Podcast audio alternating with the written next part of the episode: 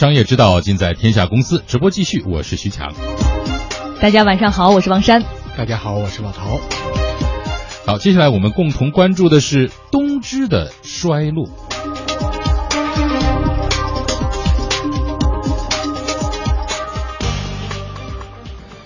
日本最大的半导体制造商东芝正在面临一场前所未有的危机。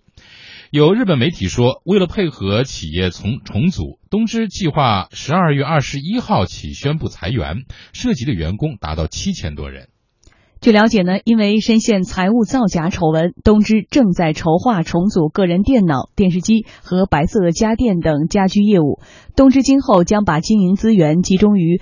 核电或者是火电发电等有关的发电机业务，以及升降梯和商用空调等基础设施业务。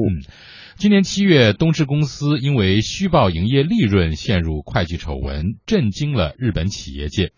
东芝聘请第三方调查委员会发布完整报告说，在截止二零一四年三月的五年间，东芝虚报利润一千五百一十八亿日元，大约合十二亿六千万美元。调查显示，东芝过去五年间发行的三千二百亿日元公司债相关报告存在虚假记录。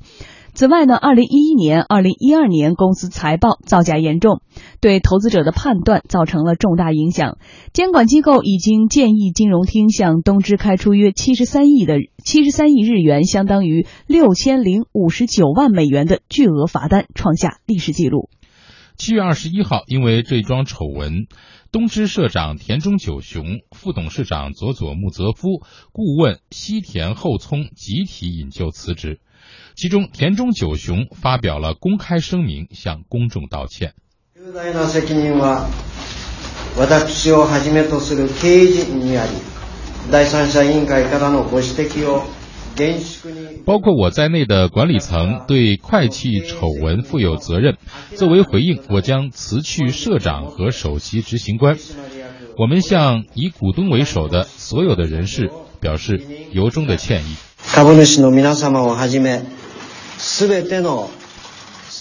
九月七日消息，东芝公司发布了最新修正的二零一四财年财报，受虚报利润问题等的影响，整个财年的净亏损额为三百七十八亿日元，约合人民币二十点二亿元。亚太证经调研中心理事长蔡成平说，东芝将会长期受到会计丑闻的影响。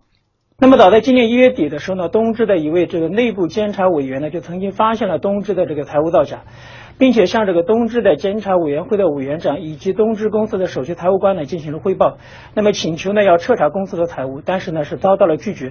那么在事后的这个调查显示呢，在过去的七年间，那么包括三名总裁在内的整个东芝的高管层呢是大规模的参与了这个会计的违规行为，累计呢是虚报的利润呢是高达十九亿美金。那么这个虚报的这个利润呢，是占到了整个东芝税前利润的将近百分之三十，因此这一起大规模的这个财务造假呢，成为二零一一年这个奥林巴斯丑闻以来那么最严重的一起这个日本企业的丑闻，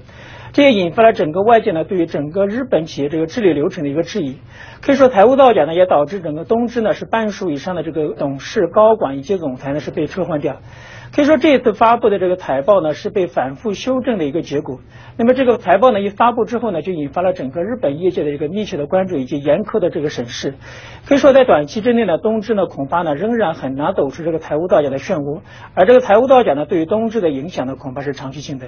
嗯，好，请教一下老陶的意见。呃，我们知道呢。就是如果一个国家的财务造假，它的后果会非常严重。最典型的就是希腊啊，希腊的因为财务造假，直接引爆了本国的这个债务危机，一直牵延到现在啊，这个问题还没有解决。那么对于一家企业，特别是一家知名的企业来讲，财务造假对它会意味着什么样的灾难性的后果？呃，我觉得这个灾难性的后果，首先一个就是对股东会造成巨大的损失，嗯，因为这种财务造假，呃，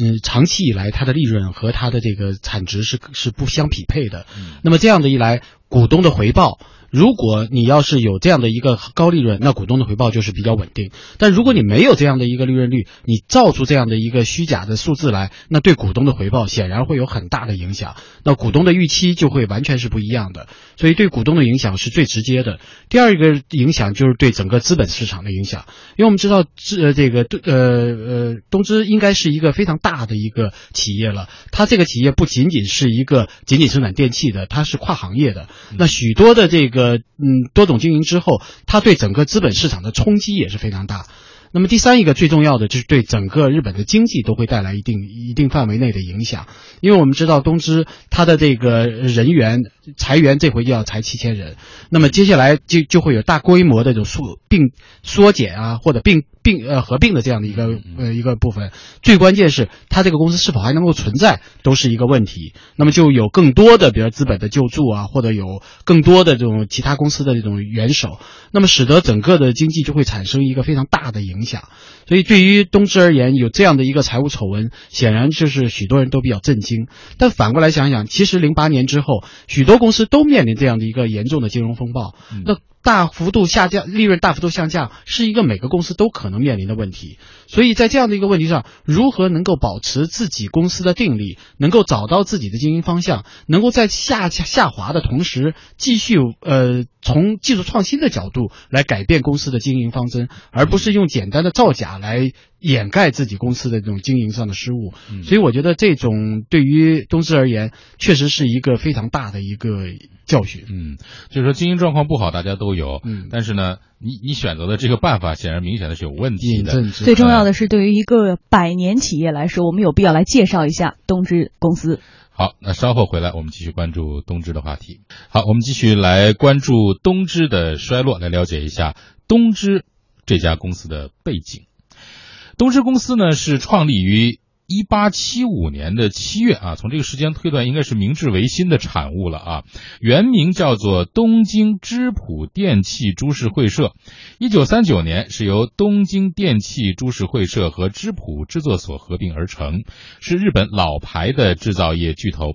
一九三零年生产出了日本第一台自动洗衣机，它的白色家电业务曾经是东芝公司的中流砥柱。二十世纪八十年代以来，东芝在数字技术、移动通信技术和网络技术等领域取得了飞速发展，成功从家电行业的巨人转变为 IT 行业的先锋。东芝曾经是世界上最早推出笔记本电脑，并且引领市场的消费电子品牌。随着联想、惠普、戴尔等 PC 品牌的强势崛起，以 Toshiba 命名的电脑逐渐淡出了主流市场。市场分析师认为，东芝虚报利润，从侧面反映出日本电子企业在转型期的焦虑。二零零八年国际金融危机爆发之后，索尼、松下、夏普、东芝等几大日本电子巨头集体陷入了亏损。而二零一一年日本大地震发生之后，受制于日元汇率高企、核电业务受阻等等因素，东芝一直是苦于在开拓新业务和保持原有的利润之间痛苦的挣扎。除此之外呢，日本对于企业审查监管的有效性也令人担忧。会计丑闻反映出了东芝内部存在审计体制松懈的问题。亚太政经调研中心理事长蔡成平说：“东芝曾经是日本公司治理的典范，但是这个正面形象已经毁于一旦。”那么东芝岛的二零零一年呢，就曾经引入了这个外部董事制度，并且呢，在这个公司的这个规章制度中呢，是明确的赋予了这个外部董事呢任命顶层高管的等一些非常高的一些权利，而且呢，东芝呢还设立了这个监察委员会来监督这个公司高管的行为。那么这样的一些努力呢，曾经是让东芝呢是备受赞誉。那么在二零一三年日本的这个公司治理排行榜上，那么公东芝呢是排到了第九。然而呢，这半年以来呢，那么这个东芝的就深陷了这个财务造假的一个丑闻，可以说东芝呢长期以来积累的这个良好的形象和信誉呢，可以说轰然倒塌。目前，日本很多企业都引入了外部董事制度。日本睿智资本创意股份公司首席经济分析师陈峰说，甚至还有很多企业特意引入了女性的外部董事，但是在短时间内，这些做法还难以解决日本的公司治理问题。随着东芝的这个会计造假问题的升温呢，最近日本公司开始进一步的审视公司的治理。那其中女性外部董事以她清廉的形象博得了各大上市公司的青睐。那除了企业经营者以外呢，女性的外部董事中以律师、教授以及外籍人士居多，并出现了多样化的一个趋势。比如我们看到富士通启用了日本第一位女性宇航员向井千秋女士，那日本烟草呢也选用著名的作家信田真英为外部董事。但目前日本的女性外部董事呢，呃，还多为形象工程，在所有外部董事当中呢，女性仍只占到百分之九点六，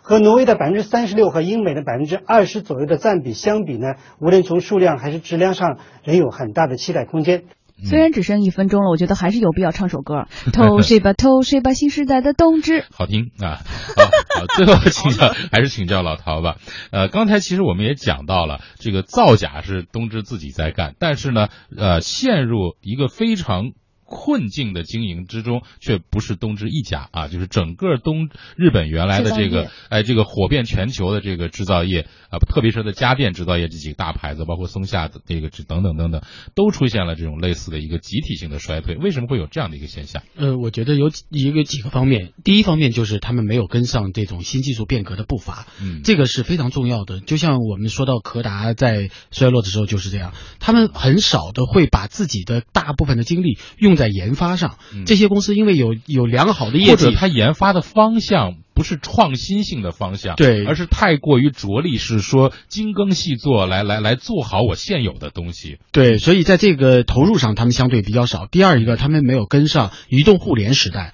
因为我们知道移动互联时代的转变是非常迅猛的，而在这个方面，日本的这几家制造业企业确实有很大的问题。第三一个就是他们在呃公司治理方面，其实还是有很大问题，特别是在公司员工的这个呃这个老员工的这个处理问题上，因为我们知道公司。对，超编一族是一个非常非常严重的问题，对于呃日本的公司而言，最重要还有一个，我就觉得他们在中国市场上失去了太大的份额，使得他们在很难再得到更廉价的劳动力和更大的市场，所以在这方面他们也难以摆脱现在的困境。嗯，好，好，感谢老陶的分析。